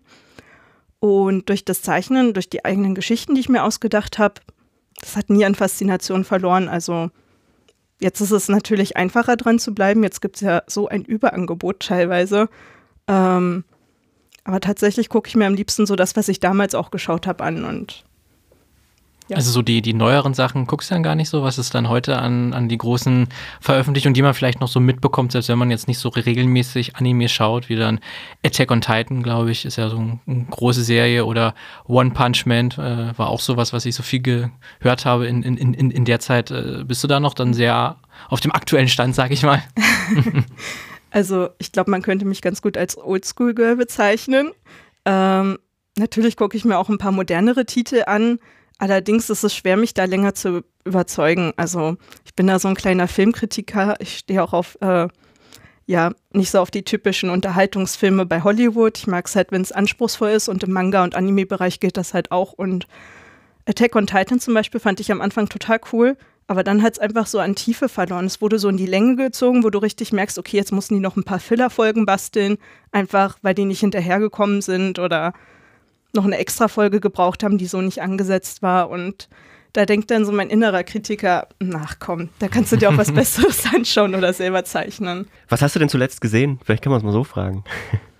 Ähm, den Film Your Name. Den fand ich mega. Und davor, meine letzte Anime-Serie war, glaube ich, AKG gewesen. Ich weiß nicht, ob ihr das kennt. Da geht es ums Mahjong-Spielen und so die japanische Mafia. Es ist auch so eine kurze Serie. Ich glaube, acht oder zehn Folgen, aber die sind richtig cool, weil das halt so mit dieser Logik und der eine trickst den anderen aus und der andere merkt es aber nicht. Also es geht um so einen Teufelsspieler, der einfach so krass unbesiegbar ist im Mahjong und alle abzieht. Du hast Your Name gesagt, das war ja auch ein ganz großer Hit bei uns, ne? Also der ähm, ist dann, äh, glaube ich, nochmal extra lizenziert worden. Ich weiß gar nicht mehr von wem, von Paramount oder so sogar. Und dann gab es auch noch ein Kino-Release. War ja auch ein sehr guter Film, aber also woran machst, woran würdest du festmachen, dass der so erfolgreich war? Da kribbelt's gleich. also. Ich fand den auch toll übrigens. Ja, ich habe damals sogar noch im Rundkino gearbeitet, wo der lief. Und das war ganz toll, weil bei der ersten Vorstellung war ich selber dabei, in der fünften Reihe oder so. Ich hatte Glück, überhaupt noch einen Platz zu kriegen. Also wir waren eigentlich zu dritt und haben gerade noch die letzten zwei Karten gekriegt. Da musste mein Freund leider dann rausgehen. was, was ungewöhnlich ist bei einem, bei einem Anime, ne, im Kino. So. Damit hat keiner gerechnet. Das war auch im kleinen Saal mit 200 Sitzen und auf einmal war die ganzen Kassen voll. Ja, und ähm, eine, Wo eine Woche oder zwei Wochen später kam es dann im großen Saal mit 1000 Plätzen fast und es war auch voll. Ich habe gearbeitet und einfach dieses Kribbeln zu sehen, wie alle auf einmal diese feuchten Augen kriegen und mitlachen. Also es war ganz toll ich würde auch sagen, dass der so erfolgreich ist, weil der so, naja, so wenig Vorwissen über Anime voraussetzt. Also der, der hat so viel Gefühl drin. Ich kann es gar nicht beschreiben. Kann ich bestätigen. Also ich habe mir den gekauft ähm, bei iTunes und habe den dann geschaut und fand den so super, dass ich mir gleich, also das war hier äh, Filmnächte am Elbufer waren gerade, da lief er ja dann auch nochmal in der Spätvorstellung 12 Uhr oder so ähm, am, am Elbufer eben, was toll war. Und da bin ich mit meiner Mutter hingegangen, die keinen Bezug dazu hat zu Animes, aber die fand den auch toll. Also der, der funktioniert irgendwie übergreifend. Aber ich frage mich dann, ob das ein mhm. Ausnahmeerfolg ist, auch gerade so in Deutschland. Also in Japan war das ja mega, ist glaube ich auch der erfolgreichste Film aller Zeiten da. Mhm. Ähm, hat, glaube ich, da den vorher, vorher glaube ich, war Chihiros Reisen Zauberland war vorher der erfolgreichste. Ähm, mhm. Aber ist das, glaubst du, das ist so ein, so ein Ausnahmeerfolg gewesen, dass jetzt, äh, dass es so jetzt nicht zur Regel wird unbedingt, dass große Anime-Filme auch in Deutschland so abgehen? Ich glaube, es war ein Ausnahmefall. Also ich würde mich total freuen, wenn es die neue Regel werden würde, einfach damit das Medium noch bekannter wird. Aber ich glaube, es war eine Ausnahme.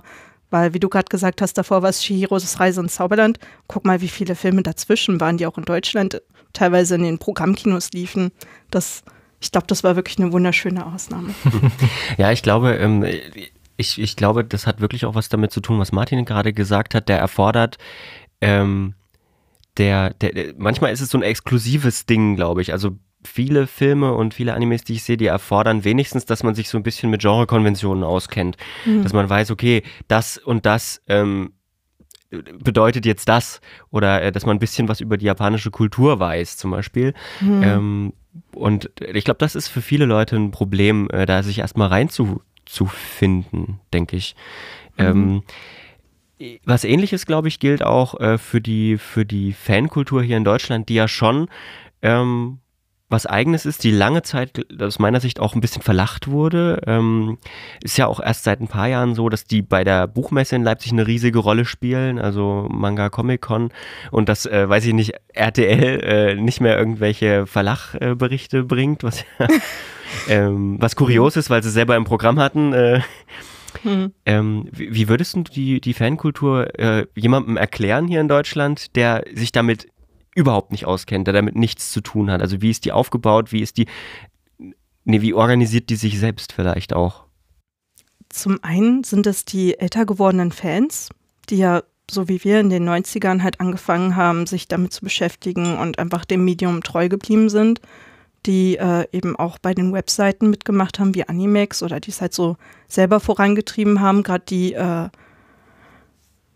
äh, welche waren das? Die, die Konichi war ja auch ein, äh, eine Convention, die von dem Animex-Verein ähm, ins Leben gerufen wurde und ist mit der Dokomi und der Leipziger Buchmesse eine der erfolgreichsten in Deutschland seit Jahren. Und ähm, okay, wenn ich jetzt jemanden vor mir hätte, der wirklich so gar keine Ahnung davon hat, würde ich erstmal probieren, ihm diesen Zauber zu erklären, weil ähm, bei Manga ist es halt, es ist alles möglich. Es gibt alle möglichen Genres, es gibt diese dynamischen Erzählstränge, diese überschäumenden Gefühle, eben diese Action, diese Speedlines, das ist alles, ja, es passiert alles sehr, sehr schnell und äh, man kann auch sehr komplexe Handlungsstränge eben damit erzählen, was jetzt so beim westlichen Comic nicht ganz so ist zum Beispiel. Ähm, ja, es ist einfach cool. Nee, ich kann das nicht so gut erklären. ist wahrscheinlich auch, auch, auch schwierig, das so zu begreifen, weil das ist ja auch immer in Bewegung so eine äh, äh Szene auch. Ähm, aber hast, hast, du da auch so ein bisschen eine Veränderung über die Jahre wahrgenommen, wenn du das ja, ja mit vor 10 Jahren oder 15 Jahren vergleichst? Wie sah da so das, das noch aus? Lukas hat es ja auch schon angesprochen, es war ja auch lange Zeit sehr verlacht vielleicht auch so ein bisschen oder sehr vorurteilsbelastet, wie man Vorstellungen hatte, wie Animes auszusehen haben oder Mangas auszusehen haben. Hm. Ja, die Vorurteile gibt es auch immer noch. Ähm, also damals war es so, wo es noch kein Internet zum Beispiel gab. Na, Da kann ich euch was zeigen. Ja, zeig uns Du hast was. viel mitgebracht. Ja. Ja. Genau. Also, ich habe da mal was vorbereitet. ähm, ihr dürft es gerne mal in die Hand nehmen Ein Sailor Moon Magazin. oder in die Hände. Genau, also es gab früher diese äh, Fachzeitschriften in Anführungszeichen, also einmal das normale Sailor Moon Magazin, das ist ein Episodenmagazin. Das heißt, eine TV-Episode wurde äh, auf die wichtigsten Frames runtergekürzt und ebenso wie ein Comic dann aufgezogen. Mhm. Ähm, Effektiv. Ach, das ist es tatsächlich. Also es, es sieht aus wie ein Comic.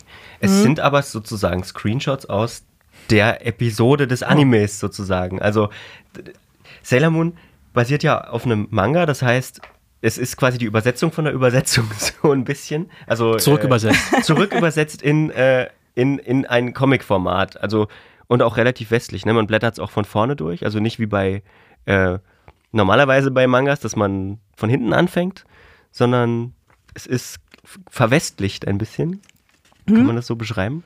Naja, genau, die, äh, die Kamerarichtung. Also wenn du den Anime schaust, das ist ja auch die deutsch, also westliche Leserichtung angepeilt. Hm. Also es ist, ähm, wie du schon sagst, eine Übersetzung der Übersetzung.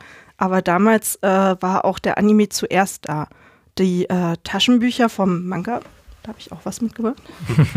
ähm, die kamen erst später, wo die Serie so. schon mehrere Jahre lief. Also ähm, ich glaube, das Heft ist von 98 oder 97. 98, ja, Ja. steht da. 98, genau. Also, ähm, wo diese Hefte rauskamen, da ging es erst los. Die hat man an bestimmten Tankstellen zum Beispiel bekommen. Zum Glück auch bei einer bei uns um die Ecke. ähm, also, wenn wir lieb waren, haben unsere Eltern uns die dann mitgebracht.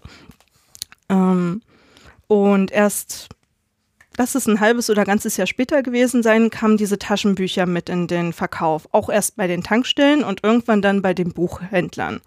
Also ich musste dann auch äh, in die Buchhandlung gehen und das zum Beispiel bestellen. Und irgendwann wussten die dann schon, okay, da fragen wirklich viele nach, da haben sie es dann ins reguläre Sortiment mitgenommen. Und ähm, ja, dadurch, dass es eben kein Internet gab, waren das die ersten Zugänge, die man außerhalb des Fernsehens überhaupt hatte, wo man mal selbstständig durchblättern und sich das immer wieder anschauen konnte. Und ähm, ich glaube, die Leute, die das damals miterlebt haben, die haben die Faszination auch nicht verloren und die gehen auch jetzt noch auf die Messen oder zeichnen irgendwie selbstständig oder ja. Ähm, damit fing es auf jeden Fall an. Und ähm, dann hat ja RTL immer mehr ähm, Serien ins Programm genommen. Dann äh, gab es auch neue Mangas, also das ging ja dann auch wie so eine Flut eigentlich los. Auf, erst hattest du nur Sailor Moon, dann hattest du auf einmal Sailor V, dann hattest du von anderen Autoren auch neue Werke. Auf einmal war die ganze Thalia-Buchhandlung zugezimmert auf der einen Seite. Das war so der Startschuss, würde ich mal Es behaupten. ist in den 90ern echt zu einem Exportschlager geworden, irgendwie von Japan, ne? So äh, die, diese ganze Kultur, diese, äh, wahrscheinlich nicht nur bei uns, sondern auch in Amerika und so, glaube ich. Ähm, das musste man auch wollen, glaube ich, weil so günstig war es nicht. 3 Mark 90 war, also ich, wenn ich mich zurückerinnere, war schon ein ganz schöner, ganz schöner Preis, so. Das war ein Kinderdöner. Ja, ja genau. So haben wir immer früher ge gerechnet. Ist das, ist das ein Döner? So rechne Dafür heute- könnte ich mir so, jetzt auch zwei So kaufen. rechne ich heute noch. Ich habe dann irgendwann in Mangas gerechnet. Oder so, Echt, ja. wirklich? Ja, wo die dann noch äh, 5 Euro zum Beispiel gekostet haben oder 10 D-Mark. Das waren ja dann auch zwei Döner gewesen. Irgendwann dann nur noch eine, als Ja, der Euro 13, eingeführt wurde. 1380 ist ja das andere Magazin, was du uns äh, in die Hand ge gedrückt hast. Das Was ist auch ein ein, bisschen Hochglanz, ne? äh, was ein bisschen jetzt, was jetzt keine Folge nacherzählt, wie das, was Lukas gerade in der Hand hat, sondern das so ein bisschen auch äh, über die äh, von Sailor Moon, also allgemein was erzählt, was es sonst noch so gibt, weil ich sehe hier gerade Sailor Moon, das Musical. Das ist die. Animania, ne? Genau, die Animania gibt es ja auch heute noch und Mhm. das ist eine Sonderausgabe damals gewesen. Deshalb war die auch hochpreisiger. Die habe ich damals zu Weihnachten geschenkt gekriegt.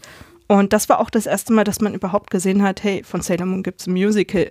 Zwar nur in Japan, aber das erste Mal, dass man Bilder davon gesehen hat. Hm, also äh, so ein bisschen auch noch mit mehr Kultur äh, mit reingebracht, ne? So.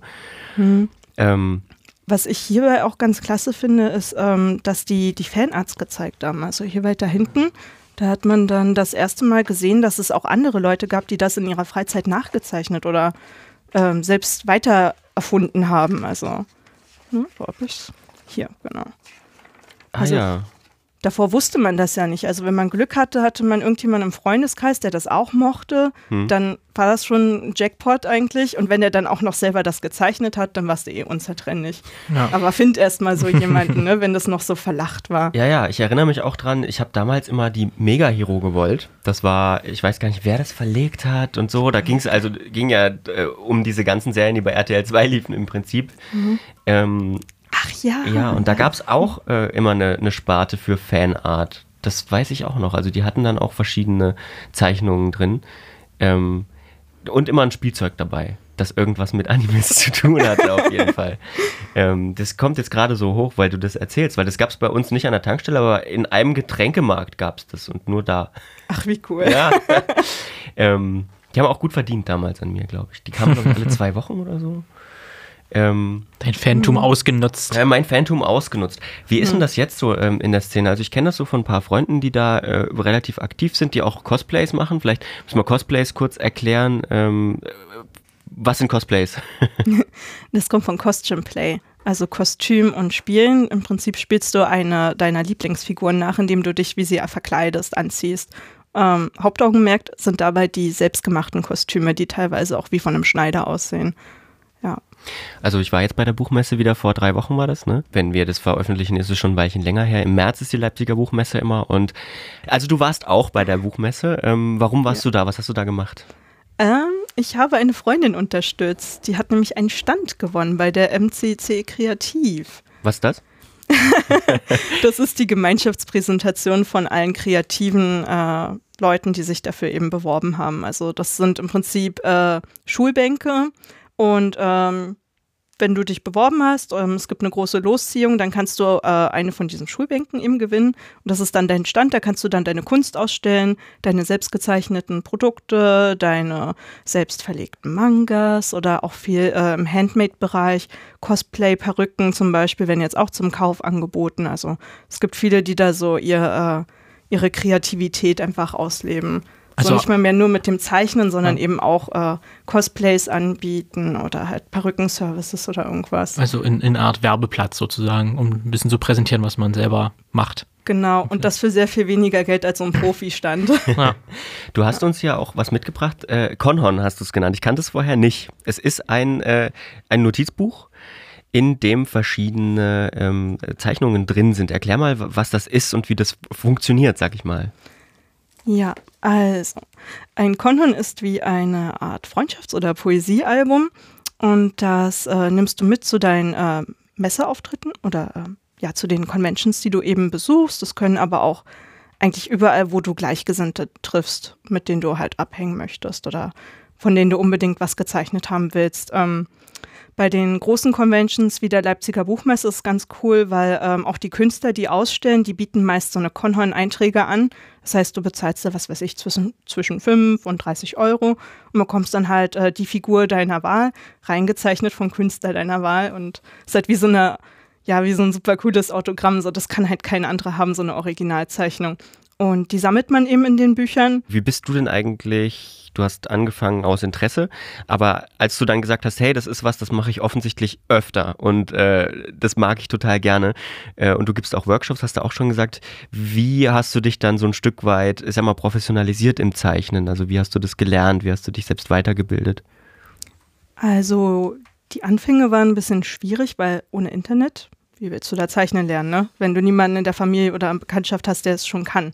Ähm, damals gab es so eine Bücher, habe ich jetzt leider keins mit, aber ähm, so eine How to Draw Manga Bücher hießen die. Und ähm, da wurde dann eben so Step by Step erklärt, wie du erst ein Gesicht zeichnest, aus verschiedenen Perspektiven, dann eben, wie du einen Körper zeichnest, wie du Kleidung zeichnest ja, Perspektiven und Hintergründe. Also erst habe ich mit den Büchern gearbeitet, dann auch viel natürlich aus meinen Lieblingsbüchern halt selber abgezeichnet. Also ja, ich habe auch wirklich probiert damals, wo ich keine Ahnung, zehn Jahre alt war, so wie äh, die Autorin von Sailor Moon zu zeichnen. Ist mir natürlich nicht so gut geglückt.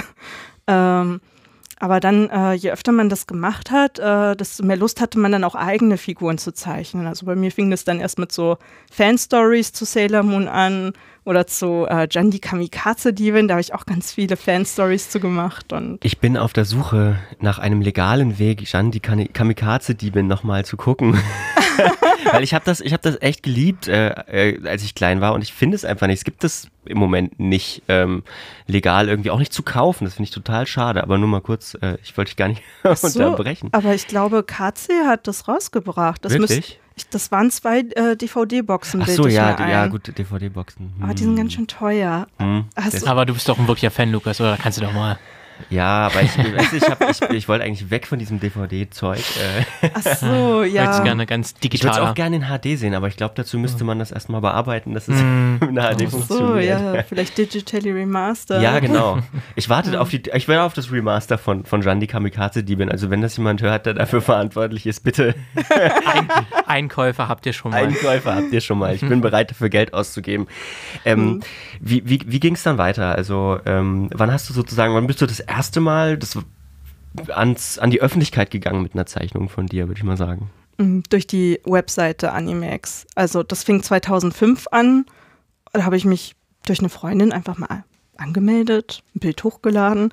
Dann habe ich schon den, meinen ersten Kommentar bekommen, bin total ausgerastet, weil ich dachte, wow, ein Mensch, den ich nicht kenne, den ich auch gar nicht sehe, aber der schreibt was zu meinem Bild und der mag das voll. Ähm, ja, das war so das Erste. Und irgendwann gab es ja dann äh, DeviantArt und äh, Facebook. Und ja, durch Facebook gab es dann nochmal einen richtigen äh, Aufschub, sage ich mal. Also, da ging es dann nochmal richtig los. Das war 2011, glaube ich. Da habe ich mir dann so eine Künstlerseite gemacht. Sag mal kurz, äh, dass man dich auch findet. Im Schnattchensart. Also Schnattchen mit S hinten, Minus und Art. Genau. Da findet ihr mich auf Instagram, auf Facebook. Das war's. Und Nee, Animex noch. Ich bin treu geblieben. Gibt es online so einen Ort, wo sich die allermeisten Anime- und Manga-Fans treffen und sich unterhalten über die aktuellsten Veröffentlichungen und wo man dann als Eigenzeichner auch was veröffentlichen kann? Gibt es da so einen einzelnen zentralen Ort? Also für alles in allem würde ich immer noch behaupten Animex, einfach wegen dieser Bandbreite und der etablierten Szene. Und an zweiter Stelle Facebook. Ja. Da gibt es ja, also diese ganzen, diese ganzen Gruppen sind ja auch immer noch aktiv. Also ja, aber wenn es jetzt nur so um die Zeichnungen und Bilder geht, dass du halt deinen Lieblingsartists folgst, Instagram mittlerweile. Also es war so, als Facebook hochkam, hast du gesehen, wie bei Animex die Reaktionsquoten immer mehr sanken. Das ging ganz vielen Portalen so, nicht nur im, in dem Bereich, glaube ich. Ja. Ja, das. oh mein geteiltes Leid, Man, ey. man, man, man sieht dir die Trauer an, so ein bisschen. Ja, ach, das war schon echt toll gewesen damals. Du hast es trotzdem geschafft, dir so ein bisschen deine Community aufzubauen. Ähm, bist jetzt auch quasi im Self-Publishing unterwegs. Wie kann ich mir das vorstellen? Also, der alte Weg war ja, dich bei einem Verlag zu bewerben und ähm, ein Konzept hinzuschicken. Und wenn du Glück hattest, dann wurde es gewählt. Beim Self-Publishing umgehst du das einfach, indem du halt ja deine eigenen äh, Werke verbreitest. Ähm, da habe ich auch was mitgemacht. Und zwar ähm, musst du die Geschichte natürlich erstmal zeichnen. Könnt ihr hier mal reinschauen. Also, das ist das erste Kapitel, was ich dann auch äh, in den Druck gegeben habe. Also von hier, von rechts nach links dann. Also es ist ein äh, Aktenko äh, Aktenordner ähm, und das sind richtige Manga-Zeichnungen, kann man sagen. Und so aufgebaut, wie man es und schon mal einen Manga in der Hand hatte.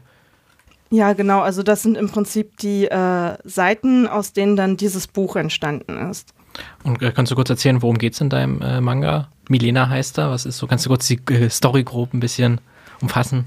Ja, ich, ich probiere es mal. Ja. Also ähm, Milena, das ist so die Geschichte, die habe ich mir mit zwölf schon mal so überlegt. War eigentlich als Sailor Moon Parodie angesetzt. Ähm, es hat mir aber so viel Spaß gemacht über all die Jahre, dass ich da einfach das nochmal neu gemacht habe. Und ähm, jetzt ist es eine eigenständige Geschichte, aber man sieht noch so ein bisschen die Parallelen. Und ähm, ja, Milena ist ein 16-jähriges Teenager-Mädchen mit unglaublich haarigen Problemen, weil ihre Haare nie so sitzen, wie sie will.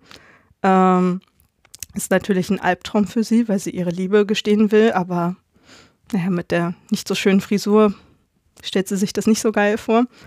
Und ähm, sie trifft eines Nachts, indem sie ihre Wut an einer Mülltonne auslässt, ähm, eine sprechende Katze, die sie erstmal angreift. Da sind die Parallelen zu Sailor Moon. Ja, genau. Aber es ist ein Kater und der hat ziemlich äh, freche Sprüche drauf. Also die haben so eine Art Hassliebe miteinander. Er ist wie so ein großer Bruder für sie, der halt auch alles dann kommentiert, was sie macht. Und ähm, ja, der braucht natürlich ihre Hilfe. und ähm, verleiht ihr dann auch im zweiten Kapitel kosmische Kräfte. Nein, es wird keine Verwandlungsszene geben. Oh. ja, und auch keine äh, Glitzer-Sachen, höchstens in romantischen Szenen. Ja. Okay. Und ähm, ja, sie muss ihm dann eben helfen, die Prinzessin zu finden und die Welt zu retten, weil die Erde vor einer Invasion steht. Und ähm, in all diesem Chaos versucht sie halt auch mit ihren Gefühlen klar zu werden und ähm, ja, ihres Gefühlschaos wieder Herr zu werden. Okay, und das ist abgeschlossen, äh, die Geschichte, oder ist das, Nee. das, das, siehst du, da bist du noch sozusagen, ist noch nicht, Ja, am Ende bist du noch nicht gelangt. ich habe es auf zehn Kapitel, Zehn Kapitel. angelegt. Ähm, das Buch äh, ist erstmal das erste Das erste, Kapitel. ja. Das wollte ich so wie die Leseprobe erstmal so als Tests Hm. rausbringen, ähm, um zu schauen, wie es so angenommen wird. Und das zweite Kapitel ist fast fertig.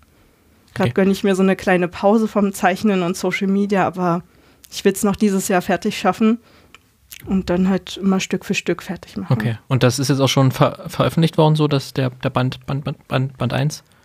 Ja, den Ja. habe ich selbst rausgebracht. Also es ist richtig mit Impressum und Ja. meiner Anschrift und allem und den rechtlichen Schutzbestimmungen. Also im Prinzip habe ich mich da halt reingelesen und sobald du ein Impressum drin hast, kannst du es eigentlich rausdrucken. Nur mit einer ISBN-Nummer wäre es nochmal komplizierter und wahrscheinlich auch teuer gewesen.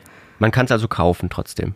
Ja, also nicht jetzt im Laden, aber bei mir persönlich oder online. Da ist halt der Unterschied zum Verlag, ne? Obwohl das ja auch, ähm, ich sag mal, auch im Romanmarkt oder so immer größer wird, das Selbstpublishing, weil die Möglichkeiten ja mittlerweile da sind.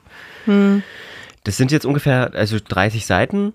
Ähm, kannst du ungefähr schätzen, wie lange du dran gesessen hast? Nee, das sind sogar äh, 60 Seiten insgesamt. Also genau, Doppel, also 30 Doppelseiten sozusagen.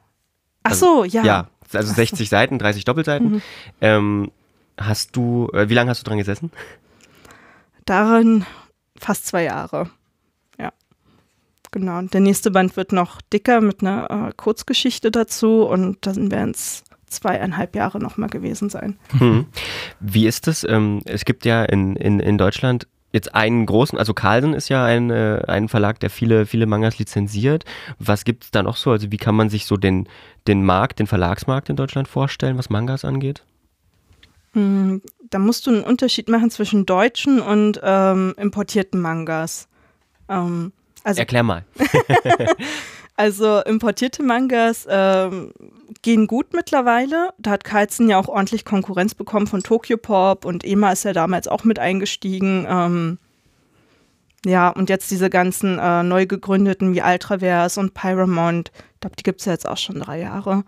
Ähm, also es wird immer umkämpfter, sage ich mal. Also der Markt ist ganz gut abgedeckt, aber ähm, jetzt geht es wahrscheinlich darum, wie es sich verteilt auf die Verlage. Und bei deutschen Publikationen ist es halt schwierig. Das wurde eine Zeit lang äh, stark gefördert von Tokyo Pop. Da gab es so eine Anthologien wie Manga Fieber, wo dann eben äh, nur deutsche Artists publiziert wurden mit Kurzgeschichten. Das wurde dann aber wegen äh, mangelhaften Verkaufszahlen eingestellt, leider. Dann äh, gab es ähm, aber von einzelnen Autoren eben eigene Serien. Also zum Beispiel Nathalie Wormsbecher hat Dämonenjunge Lane rausgebracht und noch zwei andere Serien. Annike Hage, ähm, die war, glaube ich, bei Carlsen gelandet. Die hat sogar eine fünfbändige Serie rausbekommen. Und die ist auch jetzt noch schön dabei. Also gibt es tatsächlich auch aus Deutschland erfolgreiche Mangas. ja, ja. Ich glaube, mit so einem Titeln wie One Piece kann es nie konkurrieren, aber ähm, für, für die deutschen Szeneverhältnisse auf jeden Fall sehr erfolgreich. Hm. Wie groß ist denn deine Auflage gewesen? Ähm, da gab es zwei Auflagen. Die erste waren 75 und die Mhm. zweite sind 100. Hm. Man kann sagen, wie viele haben sie schon verkauft oder wie viele wurden schon angefordert? Also insgesamt sind 100 verkauft worden. Ah, das, das ist schon ziemlich gut. Ja, 100 Bücher sind da draußen. Cool. Schön. Ähm, wann kann man, also du hast schon gesagt, du willst es dieses Jahr irgendwie fertig machen. Was meinst du, wann Band 2 erscheint? Also ursprünglich war ja die Buchmesse mein äh, Stichtag gewesen, aber Wie das mit hatten- Stichtagen so ist. Ja, ja, die Deadline wurde nicht ganz eingehalten. ja, naja, da hat die Uni gesagt, hoch, hier habt ihr noch ein Kundenprojekt. ähm, aber ich hätte es halt schon gern noch, bevor ich ins Praktikum gehe, fertig. Also so im August hätte ich es schon. Wir sind gespannt. Bleiben dran. Vielen Dank, dass du da warst. Ähm, wir haben uns sehr gefreut. Vielen Dank, dass du für die ganzen Informationen, für deine Fachkenntnisse. Ja, sehr gerne. Vielen Dank, dass ich mitmachen durfte. Das hat mir Spaß gemacht. So, damit wären wir am Ende unserer Folge angekommen zum Thema Anime Wir haben alle Planeten geschmissen, die Ja. wir schmeißen konnten. und zerstört. Und zerstört natürlich, ja. Dieses typische Dragon Ball Phänomen. Kennst du das? Also dieses, dass irgendwann werden die einfach zu stark. Also man über, ja- über diese vielen Folgen baut man das so auf, dass die Grenzen, die man sich am Anfang gesetzt hat, überhaupt nicht mehr gelten. Man immer höher skalieren muss. Die Figuren werden immer stärker und irgendwann reicht einfach auch die Erde nicht mehr aus und expandiert dann nach Namek zum Beispiel und zerstört Namek. So, damit man was Ja, zerstören das ist immer das Problem, wenn man wirklich diese, diese Superpower-Animes Mhm. äh, sozusagen, äh, dass die halt natürlich immer größer werden. Das Tolles, tolles Beispiel dafür, tolles Beispiel dafür, ähm, das wird da auch ein bisschen ad absurdum geführt, ist äh, My Hero Academia. Super Empfehlung. Es ist wahnsinnig schön animiert. Es ist, ähm, ach, schaut's euch einfach an. Gibt's, glaube ich, sogar bei Netflix mittlerweile eine Staffel oder so. Ah, Ansonsten bei Anime on Demand auf jeden Fall. Da natürlich auf jeden Fall, aber ihr müsst natürlich nicht nur äh, solche Streaming-Angebote nutzen, ihr könnt auch mittlerweile einfach ins Kino gehen Mhm. und dort werdet ihr manchmal auch Animes mehr oder weniger zu Gesicht bekommen oder eine Westlichisierung des Animes, Mhm. denn äh, auch Hollywood hat jetzt äh, so langsam den Anime und, oder die japanische Kultur für sich entdeckt und setzt immer wieder, äh, immer mal wieder bekannte Stoffe jetzt um. Das hat so ein bisschen jetzt in den letzten Jahren angefangen. Also Mhm. wir hatten jetzt äh, 2018 Battle Angel Alita, Ja, ist stimmt. ja ein, ja. ein großer äh, ein, großer, ein großer Name äh, in der Anime-Kultur oder in der Manga-Kultur. Ähm, dann hatten wir noch, glaube ich, ein Jahr noch davor, ich glaube 2017 war dann äh, Ghost, in the Shell. Mhm. Ähm, aber jetzt alle beide Filme waren jetzt nicht so der Mega-Erfolg, Mhm. muss man sagen, und hat noch nicht so richtig durchgeschlagen.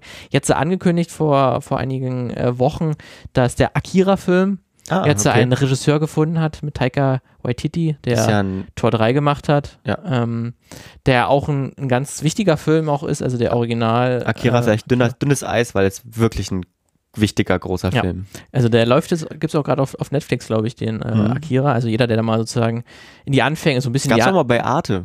Stimmt, in bei der Affen Mediathek, Kann ich mir ja. vorstellen, dass der auch gezeigt wurde. Ähm, der hat ja so ein bisschen das begründet, dass dann der, der Westen sozusagen draufgeschaut hat, was machen die denn da? Und dass das dann sozusagen der, der, einer der ersten großen Hype-Titel war, sozusagen, wo, wo jeder das äh, gesehen hat. Ähm, deswegen ist das auch ein sehr wichtiger Film. Mal gucken, was dann Hollywood daraus macht. Ähm, deswegen wird auf uns auf jeden Fall die Anime- und Manga-Kultur uns nicht so schnell verlassen. Äh, muss ich gerade dran denken, sogar bei Kill Bill.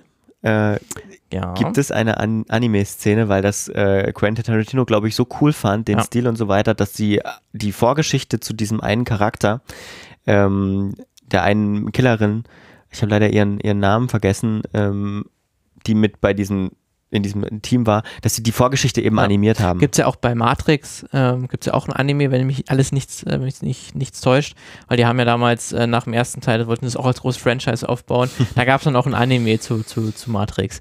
Ähm, Mhm. Deswegen. und mit diesen Gedanken, mit diesen Tipps Tipps, Tipps, Tipps. entlassen wir euch aus dieser Episode des Filmmagazins. Wir sind natürlich nächsten Monat wieder für euch da. Selber Zeitpunkt. Falls ihr den Zeitpunkt noch nicht kennt, es ist immer der letzte Sonntag im Monat, an dem wir einen neuen Podcast veröffentlichen. Ihr erreicht uns auch in der Zwischenzeit unter mail at filmmagazin.audio, auf filmmagazin.audio oder auf Twitter, Instagram. Einfach mal nach Filmmagazin gucken. Wir haben auch in der Zwischenzeit rausgefunden, dass es Facebook noch gibt. Ähm, auch da erreich, erreicht ihr uns natürlich. Wir freuen uns. Dann, ähm, ich bin Martin Dietrich. Ich bin Lukas Görlach. Und, oder wir waren's. Wir waren's und sind's gerne nächsten. Sind wir es immer noch. Alter das ist ja, Radio-Gag. Das ist ja auch bei, bei, bei Animes auch immer so die Transformation des eigenen Körpers. Da. Wer weiß, vielleicht sind wir dann, haben wir uns schon weiter ent ent entwickelt zu unserer stärkeren Form. Ich bin Sind dann, es vielleicht auch gar nicht bin dann mehr. dreifacher Super Saiyajin. Endlich wieder Haare, Lukas. ja, das ist Das- jetzt, der das Gag, war böse. der Gag funktioniert es leider nur, wenn man Schaut visuell. euch, schaut euch unser tolles äh, Ah, gezeichnetes stimmt, man Titelbild sieht es ja an. sogar. Ihr versteht den. Gag sogar. Dann habe ich, hab ich dieselben Haare wie der Martin. Macht's gut. Tschüss.